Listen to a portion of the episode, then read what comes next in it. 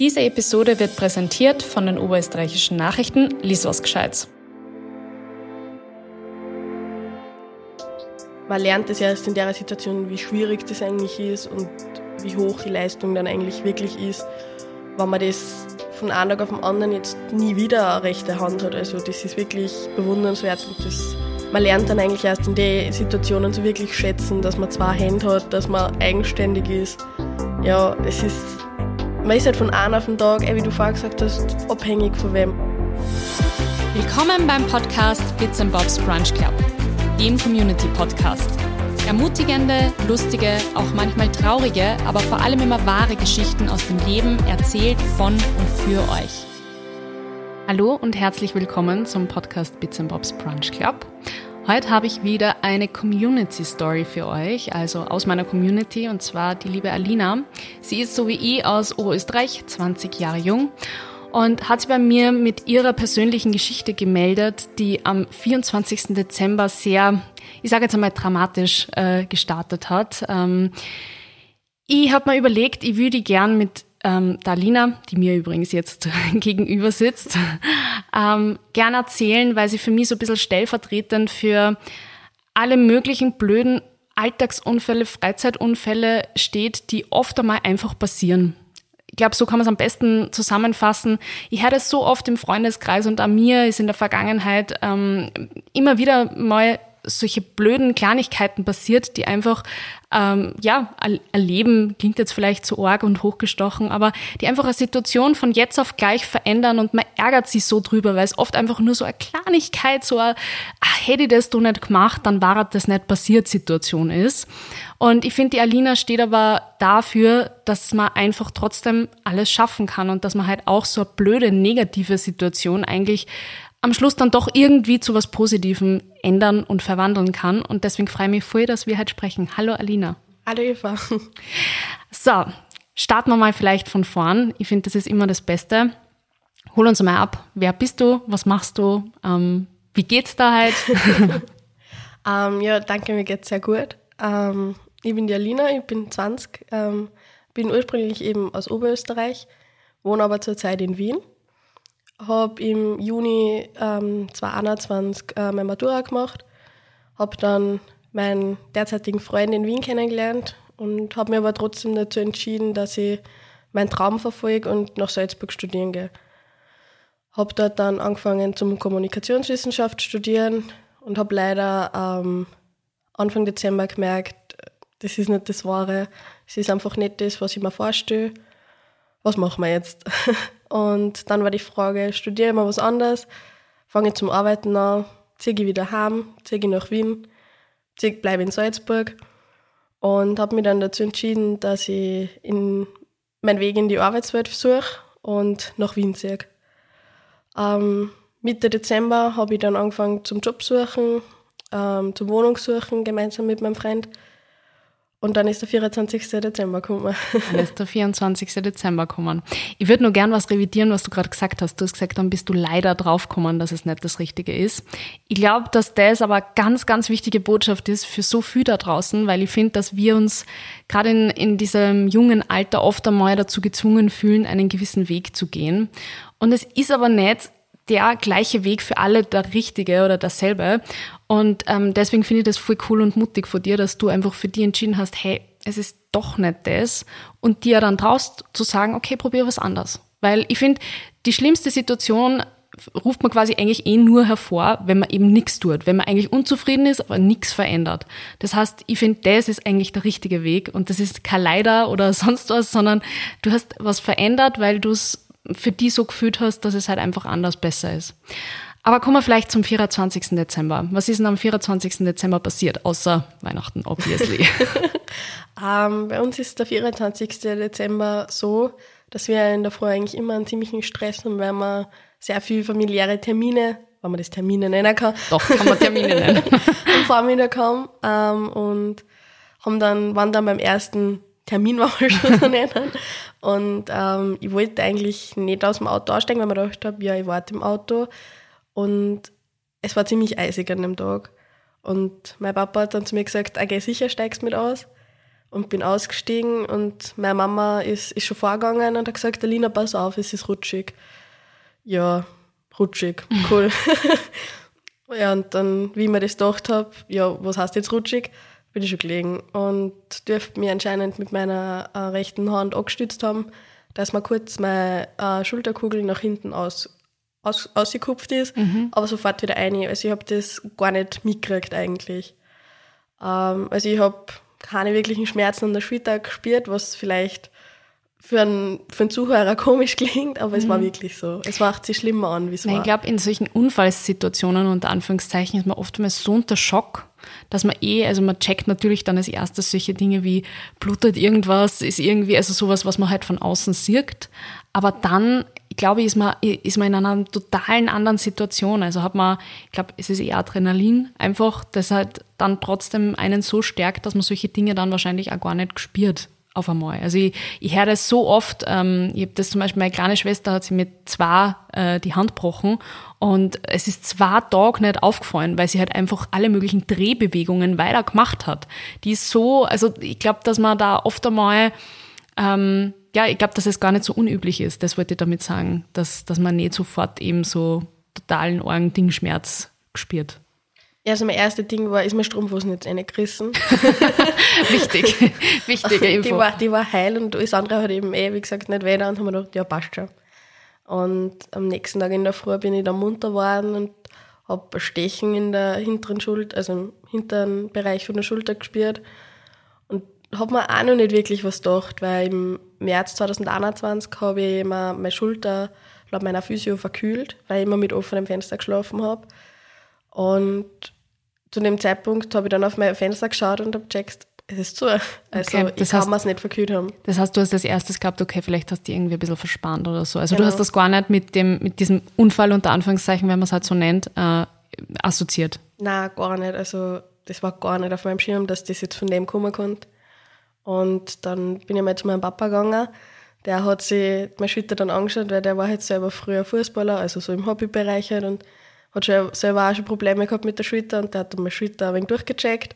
Und mein Bruder, der ist auch Fußballer und der hat die dann auch durchgecheckt und mein Freund hat es dann auch nochmal durchgecheckt und die haben alle gesagt, du, da ist was locker, das, das stimmt so nicht. Da ist was locker, das macht sich nicht gut an. und jetzt muss man sagen, ähm, ich glaube, das kann auch jeder nachvollziehen, 24. und alle darauffolgenden Tage sind jetzt nicht unbedingt optimal, dass einem irgendwie so ein blöder Unfall passiert, weil da ist es ja trotzdem meistens so, dass alle, auch Ärzte, auch äh, Physios und Co. Ähm, jetzt nicht unbedingt dauerbereit stehen, sondern natürlich auch mit der Family feiern, demnach halt eher im, im Sparmodus sozusagen dort gearbeitet wird verständlicherweise. Und das eigentlich der blödeste Tag oder die blödeste, blödeste Zeitpunkt ist, dass man dann was braucht und dann äh, auf einen Unfall oder so fahren muss. Ja, genau. Also ich habe mir dann nur zwei Tage gedacht, ja, vielleicht, vielleicht wird es wieder. Und am, am 27. Dezember war das dann so, hm, ich glaube nicht, dass das wieder wird. Und bin dann ähm, ins Krankenhaus gefahren. Da ist dann zweimal geröntgt worden und beim zweiten Röntgen hat man dann am Röntgenbild gesehen, dass meine Schulterkugel nach hinten draußen war. Mhm. Und die Aussage von dem Arzt war, sowas habe ich noch nie gesehen. Das und hört man gerne. da fühlt man sich voll aufgehoben. Ähm, und ja, der hat dann natürlich gleich verschrieben, MRT und, und eine Schiene habe ich gekriegt.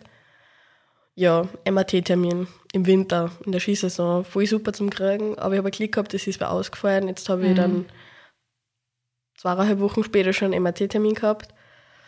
Und in der Zeit zwischen Krankenhausaufenthalt und MRT-Termin ist ziemlich viel passiert eigentlich. Also wir haben Möbel gekauft, wir haben Wohnung fixiert und eben dann Möbel gekauft oder bestellt.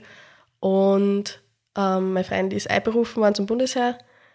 Das heißt, der war dann auch nicht mehr zur Verfügung. Das heißt, ähm, du hast dann eigentlich nicht so wirklich damit gerechnet, dass da jetzt was Orgs rauskommt, Nein. oder? Weil, also, weil ich denke mal gerade, du hast jetzt das mit Möbel äh, bestellen und so erzählt und das ist ja sozusagen in der Kombination, dein Freund ist nicht da, ähm, ihr zeigt aber zusammen, Möbel sind bestellt, war eigentlich klar, der Umzug fällt auf die.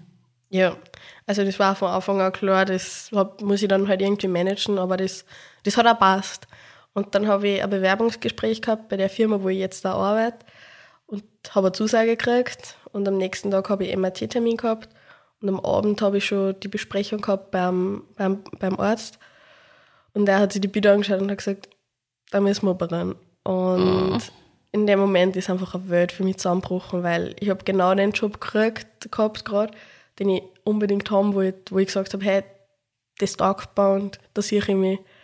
Und dann operieren, das ist halt schon so ein, so ein befremdendes Wort, finde ich. Also da ist einfach in mir gleich die Angst vor dem, vor dem Krankenhausaufenthalt und vor der Operation aufgekommen. So, ja, was, was tun wir jetzt? Und ähm, ja, den Job habe ich zum Glück ähm, behalten. Also ich habe die Zusage weiterhin gehabt und arbeite mittlerweile auch dort. Und ja, das mit dem Operieren habe ich gewusst, okay, das müssen wir halt machen. Ähm, man muss sagen, ich habe mein ich muss mein Semester auf der Uni noch fertig machen. Oje. Und ich bin Rechtshänder, das war die rechte Schulter natürlich. und habe dann mit links irgendwie mein Semester mit Online-Klausuren noch fertig gemacht. Ähm, zwei Stunden bevor ich ins Krankenhaus gefahren bin, habe ich meine letzte Prüfung geschrieben. Und ja, ähm, und am Wochenende, bevor ich operiert worden bin, sind dann unsere Möbel gekommen. Ähm, und meine Eltern und auch die Eltern von meinem Freund haben da ähm, extremst geholfen. Also ohne die war das nie gegangen. Und mein Freund ist zu dem Zeitpunkt mit seinem Fußballverein auf Trainingslager gewesen. Das heißt, der hat nicht helfen können. Also der hat mhm. nicht auskennen. Es ist sein Job. Er aber kann du, nicht sagen, nein. Aber du hast hoffentlich auch gewusst, dass du jetzt nicht irgendwie was mit der Schulter machst. Ja, nein, also das, da haben, also, alle, da haben alle vier geschaut. Sehr gut, nein. sehr gut. Weil ich glaube, ich glaube trotzdem, man, man glaubt dann halt immer nah und man macht und, und man will und ich habe die jetzt ähm, im Vorgespräch schon ein bisschen kennengelernt und auch durch unser Telefonat und du wirkst auf mich wie jemand, der halt einfach arbeitet. Also der halt einfach sagt, ich mach da jetzt und tue und ähm, das ist natürlich fatal, wenn es halt dann irgendwie auf, auf irgendwie körperlich halt irgendwie sich auswirkt. Wie war das dann mit der Operation? Also das heißt, ihr habt dann irgendwie kurz vor knapp, habt ihr irgendwie den Umzug gerockt, äh, blöderweise quasi eingeschränkt durch dich. Aber wie war das dann mit der Operation? Wann bist du operiert worden? Ähm, ich bin am 26. Jänner operiert worden und ich habe am Montag davor schon nur mal geredet. Also ich war, ich habe mich einfach so gefürchtet und einfach auch nicht nur vor der Operation und vor dem Krankenhaus, sondern auch vor dem, wie geht es danach weiter, wie ist es danach. Und ich habe wirklich die Nacht davor, also von Montag auf Dienstag nichts mehr geschlafen. Am Dienstag bin ich dann ins Krankenhaus gekommen.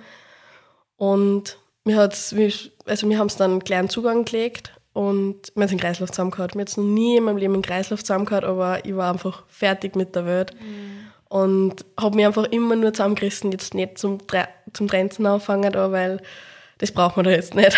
Mhm. Positive Mindset. Ja, voll. Und dann komme ich in das Zimmer rein und haben wir gedacht, dieser Scherz jetzt. Meine Zimmernachbarinnen waren ungelogen zwischen 70 und 100. Oje. Die eine hat was bei der Hüften, glaube ich, gehabt, die andere beim Knie und die andere Hüften und Schulter. Alle aber schon operiert gewesen. Und ich habe mir gedacht, na super, was? Hilfe. Und ja, die erste, also die Nacht vor der Operation habe ich eh kein Auge zugekriegt und habe mhm. hab eigentlich nur, hab eigentlich nur gerät und ja, dann war die Operation vorbei und ich war froh, wie es vorbei war. Und dann bin ich munter geworden und bin auf die Station gekommen und dann habe ich meine Mama besucht. Und meine Mama sagt, heute du hast mir wirklich leid in dem Zimmer. um, ähm, weil die eine hat glaubt, sie redet mit der anderen, dabei hat die andere gerade telefoniert. Super. Voll klasse. Und in der Nacht um, ähm, hat dann eine Zimmerkollegin auf einmal zum Schreien angefangen, wie am Spieß. Ich habe mir gedacht, jetzt, jetzt passiert irgendwas. Und die Schwester kommt einer und die Frau wird munter und sagt zu ihr, wieso sind sie jetzt erinnern? Ich habe gar nicht geleitet. Und dann um fünf in der Früh Leute bei der anderen das Telefon und die fangen lauthals zum Telefonieren, wo man sich so denkt, so, was Hallo, ist du bist jetzt? in einem Gemeinschaftszimmer. ja. Ich glaube, das ist überhaupt ein Problem. Und Anführungszeichen ist natürlich, ähm, ja, es ist halt so in vielen Krankenhäusern, der Platz ist auch knapp und es gibt halt also Gemeinschaftszimmer. Aber wie ist deiner Schulter gegangen? Oder wie ist dir jetzt körperlich gegangen, um, ähm, abgesehen von diesen externen Faktoren? Also die, die Schmerzen waren am Anfang natürlich jetzt nicht wirklich groß, weil man wird ja eh kaum nicht zugedröhnt mit Schmerzmitteln. wie das klingt. und in der Nacht war das aber dann so, also ich habe gewusst, ich muss nicht lang drinnen bleiben. Mhm. Und in der Nacht war das dann so, ich nehme jetzt keine Schmerzmittel mehr, weil ich muss jetzt sagen, dass ich haben will. Also das, ich hätte keine Nacht mehr ausgehalten. Und am Donnerstag in der Früh bei der Visite hat mich dann der Arzt gefragt, wie es mir geht. Und ich natürlich gesagt, na, geht mir voll super.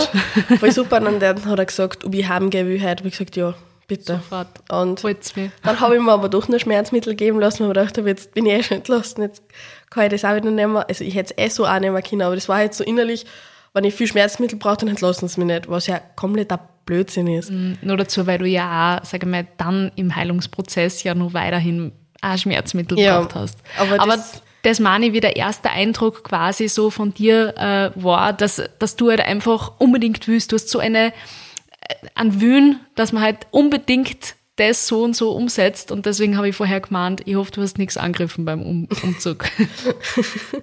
ja, und dann hat mich, mein Papa hat mich dann angeholt. Und ähm, das Erste, was er mir gesagt hat, war, Alina, das Schlimmste hast jetzt hinter dir. Und das stimmt, also im Nachhinein, zu dem Zeitpunkt würde ich das natürlich nicht wahrhaben, dass das jetzt das Schlimmste war, weil es tut ja alles weh. Mhm. Und im Nachhinein gesehen war es wirklich so. Also es ist von dem Tag dann nur mehr besser worden. Jetzt nicht sprunghaft besser, sondern ganz kleine Schritte besser geworden. Und die Heimfahrt war sehr turbulent, weil ich habe vorne Narben und hinten zwei. Durch das war das so, was macht, wie, wie, wie transportieren wir mich jetzt am besten heim? Und wir haben den Fehler, kann man nicht Fehler nennen, gemacht, dass wir gesagt haben, ja, wir legen hinten am Polster ein, dass die Narben hinten nicht direkt am Sitz sind. Jetzt hat aber der gut vorne auf die Narben drauf gedruckt, was ja auch blöd war. Im Endeffekt war es dann einfach immer gescheit, wenn ich einfach keinen Polster genommen habe, weil dann ist das vorne der Gurt nicht direkt auf der Norm gewesen und hinten war das kein Problem für die, für die Wunden. Vielleicht ich meine, ich finde, das steht beispielhaft, diese Autofahrt, jetzt für ganz, ganz viele Situationen, Alltagssituationen, die man vielleicht jetzt nicht gleich so im Kopf hat, die für die dann aber voll das Problem in den nächsten sechs Wochen waren. Ich glaube, sechs Wochen waren es, ja. bis, bis dann sozusagen du wieder erlöst ja. worden bist, zumindest teilerlöst von, von, deinem, von deiner Situation. Beispiel Kochen, Beispiel Haare waschen, äh, wie komme ich aus allein, lauter solche Sachen oder Autofahren. Ich meine, das, also das hätte ich zum Beispiel jetzt gar nicht am Schirm gehabt, dass natürlich das mit dem Gurt und so nicht optimal ist. Ja, also ich bin dann beim Autofahren eigentlich immer auf, auf der Seite hinterm Fahrer hinten gesessen, weil durch das hat der Gurt die Norm halt gar nicht beeinflusst. Ja, Kochen, also Kochen war unmöglich. Genau, wie ich dann heimgekommen bin, war dann endlich, war dann eigentlich so endlich Schlaf. Also ich habe dann wirklich vier Stunden am Stück geschlafen, weil ich eben die letzten Nächte nicht wirklich was geschlafen habe. Und ähm, ich bin am Donnerstag entlassen worden und am Sonntag ist meiner Mama, meine Mama darf einmal nicht mehr sitzen können. Und ja, ist jetzt natürlich nicht förderlich, wenn man schon eine Tochter daheim hat, die jetzt einarmig unterwegs ist. Ich wollte gerade sagen, das ist natürlich, also es klingt jetzt arg, wenn man das sagt, aber du warst natürlich total angewiesen auf dein Umfeld. Deswegen erzählen wir das jetzt auch so, weil gerade deine Mama war ja, oder in der Theorie wäre es ja einfach so gewesen, dass sie halt einfach die unterstützen hätte können. Cool. Ja, meine Mama hat dann leider die Diagnose gekriegt, dass sie einen schweren Bandscheibenvorfall hat, was leider bis jetzt nicht wirklich gut ist. Also es wird besser, aber es ist leider noch nicht ganz gut. Und ja, dann habe ich mir eingebildet, eine Woche später, ich ziehe jetzt nach Wien auf der Stö und weil daheim kann mir auch keiner helfen untertags. Mhm. Also meine Oma war zwar immer wieder da, aber ich glaube, man kriegt da so einen Lagerkoller. Also irgendwann ist, denkst du einfach so, Gott, du wolltest ja eigentlich ein ganz anderes Leben, unter Anführungszeichen, leben in der, in der Zeit. Du warst schon ready und es war quasi in Wien alles fertig. Du hast den Job gehabt und alles drum und dran und man stellt sich das einfach dann anders vor. Und dann glaube ich, ist es noch viel schlimmer. Dann, dann fühlt man sich noch viel eingeengter. Und gerade wenn man schon mal selbstständig gelebt hat und dann wieder angewiesen ist auf die Eltern und daheim und Kinderzimmer, ich glaube, das kann jeder nachvollziehen, dass das nicht wirklich cool ist. Na, also das ist absolut nicht cool. Und ich habe dann nach einer Woche entschieden, da war die, die Grundausbildung beim Herr von meinem Freund vorbei. Das heißt, der hat dann immer daheim schlafen können. Und habe dann gesagt, okay, jetzt, jetzt bin ich bereit. Und I'm coming home. und bin dann mit meinem Papa am 4. Februar nach Wolfsberg, nach Kärnten gefahren, weil mein Freund beim FAC spielt und die haben dort ÖFB-Cup-Spiel gehabt. Und mit dem bin ich dann heimgefahren und mein Papa ist mit seinem besten Freund dann wieder nach Oberösterreich heimgefahren. Lieber Papa. Ja. Hat dich kurz abgegeben und dann wieder weiter. Genau, ja. Und ja, daheim, es war schwierig. Also ich war den ganzen Tag alleine natürlich und habe extremst viel geredet. Also ich habe mir einfach den ganzen Tag so allein gefühlt, weil ich habe nicht allein rausgehen können. Ich habe mir meine Jacken ja nicht einmal zuhalten können, weil das war dann nicht gegangen. So, wenn es so kalt ist. Ui. Wie, wie war das bei dir? Hast du schon Freunde in Wien gehabt? Also, oder auch nicht? Ja, das, das ist halt einfach, ich weiß nicht, wie ich mich in deiner Situation entschieden hätte, ob ich daheim sozusagen blieben war oder, aber ich verstehe zu 100 Prozent, warum du entschieden hast, dass du einfach in dein neues Leben sozusagen willst. Einfach auch um Mindset Change und irgendwie auch Umfeld, das man einfach vielleicht leichter machen würde, irgendwie schneller zu gesunden. Zumindest hofft man sowas. Aber wenn man halt einfach auch keine Freunde in der Stadt hat, ist es halt einfach nicht cool.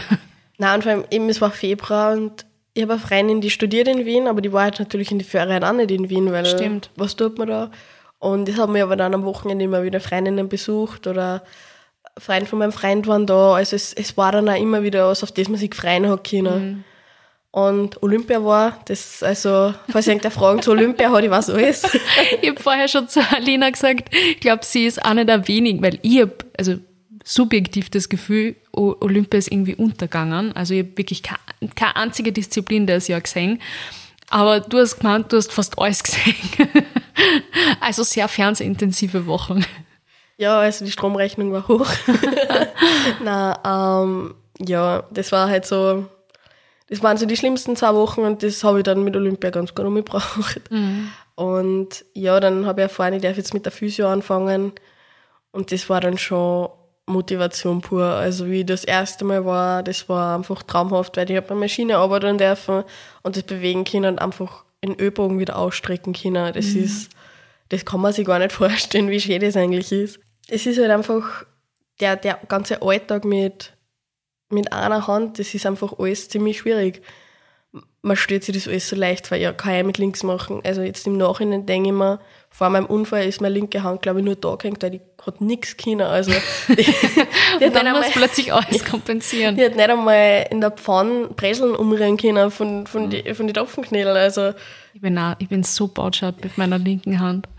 Aber dann muss halt einfach alles kompensiert werden, beziehungsweise braucht man halt immer andere Personen. Ich glaube, diese Abhängigkeit ist schon was, was ich in dem Zusammenhang auch nochmal mit dir besprechen will, weil ähm, das vereint vielleicht all diese Unfallschicksale dann miteinander, dass man halt von jetzt auf gleich einfach so eine orge Abhängigkeit zu anderen Personen hat. Du hast halt nimmer die Möglichkeit, irgendwie äh, selbstbestimmtes, irgendwie autarkes Leben zu führen, weil in Wirklichkeit du brauchst, wenn der da was zum Essen kocht, du brauchst, wenn der da duschen hilft, du brauchst, wenn der da Haarwaschen hilft, also lauter solche Dinge, die vorher irgendwie so No-Brainer sind, die du halt einfach dann einteilst in am eigenständigen Leben, das du ja dann eigentlich jetzt führst, ja, auszogen endlich von daheim, neuer Job, also eigentlich lauter solche Dinge, die ja Freiheit symbolisieren, sind bei dir dann plötzlich von jetzt auf gleich zick, abtrat worden.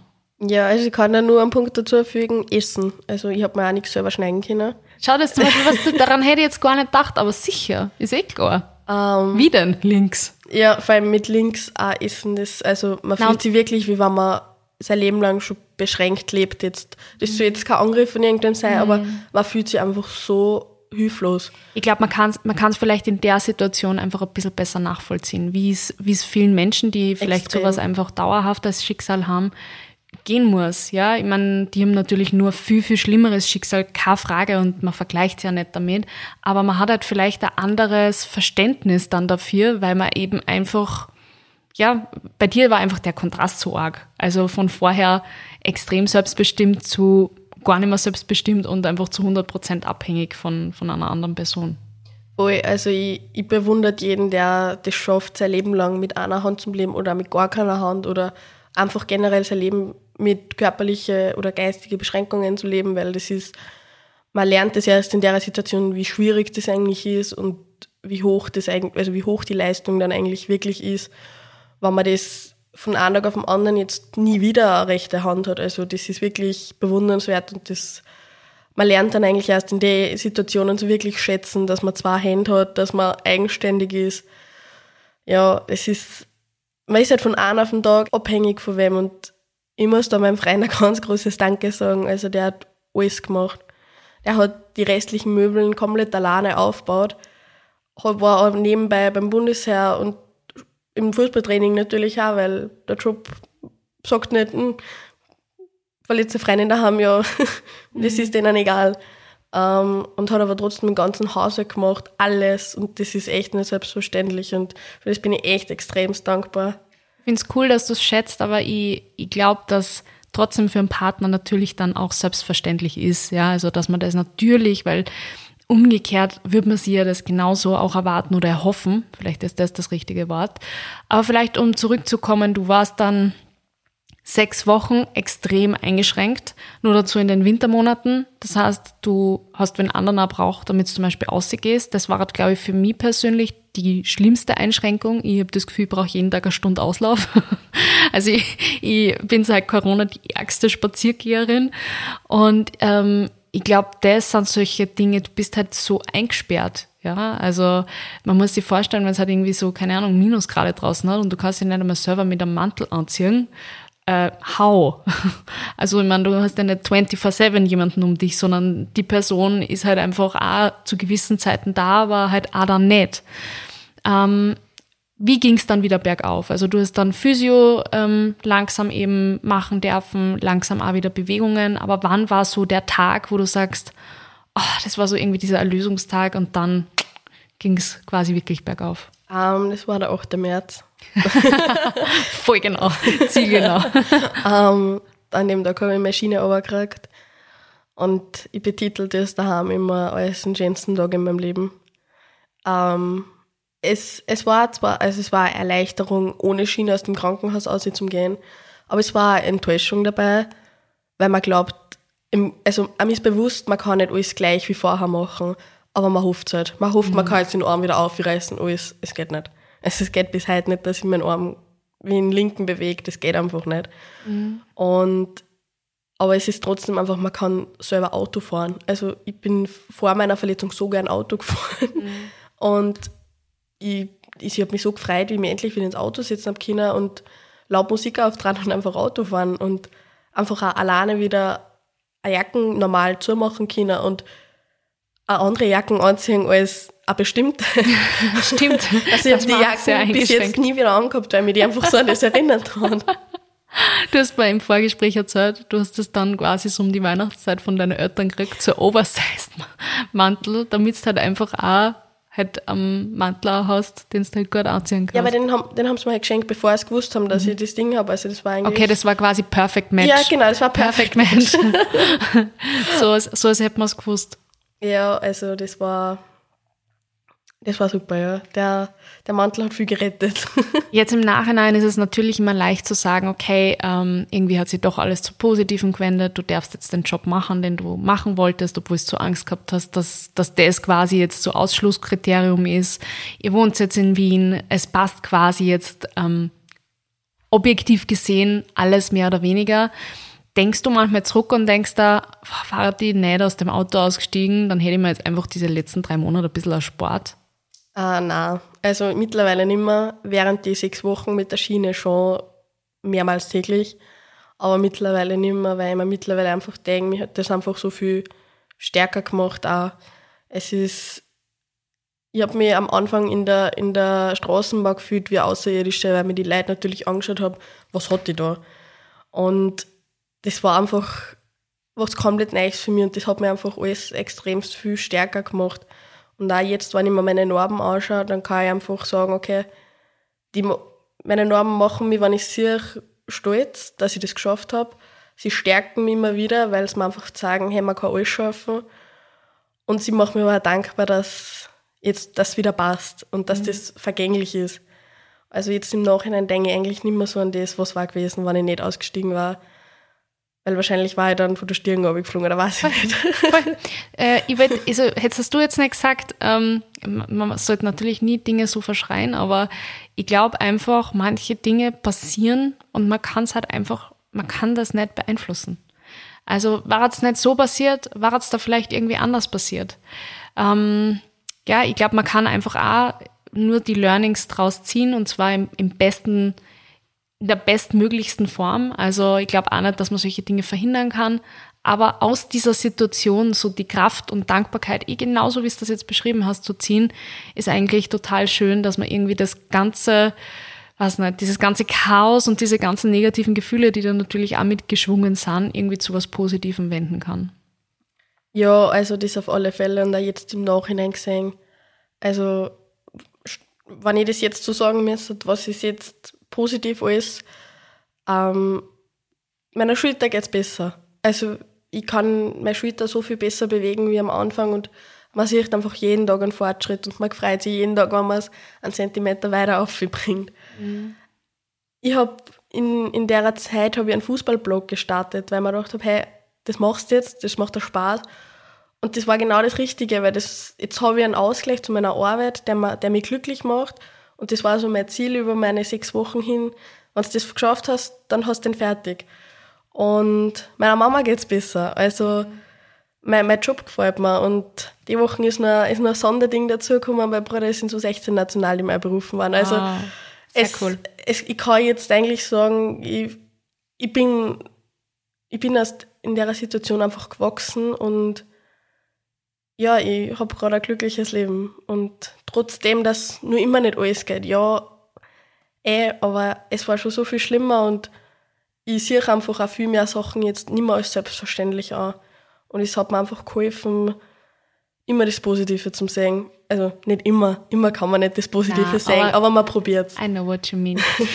ich stelle meinen Podcast-Gästen ähm, am Ende immer die gleiche Frage, weil ich es eigentlich immer cool und interessant finde. Jetzt haben wir schon sehr viel drüber gesprochen, aber vielleicht fällt dir ja nur was ein, was du darauf antworten kannst. Und zwar, was war dein bisher größtes Learning? Ja, was ich generell erklärt habe an dem Ganzen war, wenn man an sich glaubt und wenn man sich in einer Situation stößt, dann kann man einfach alles schaffen. Das finde ich ist ein gutes Learning. Das ist wirklich cool und ich glaube, ähm, damit beenden wir den Podcast. Ich ähm, finde es voll cool, dass du die letzten Monate für dich so gerockt hast. Danke dir, dass du heute deine Geschichte hier erzählt hast. Und euch vielen Dank fürs Zuhören. Wie immer folgt mal auf allen Podcast-Plattformen, also denen eurer Wahl natürlich, oder hinterlasst mal gern ähm, eine Bewertung oder auch ähm, eine Sternenzahl. ähm, ich freue mich aufs nächste Mal und dir noch einmal ein großes Danke, Alina. Ja, danke schön.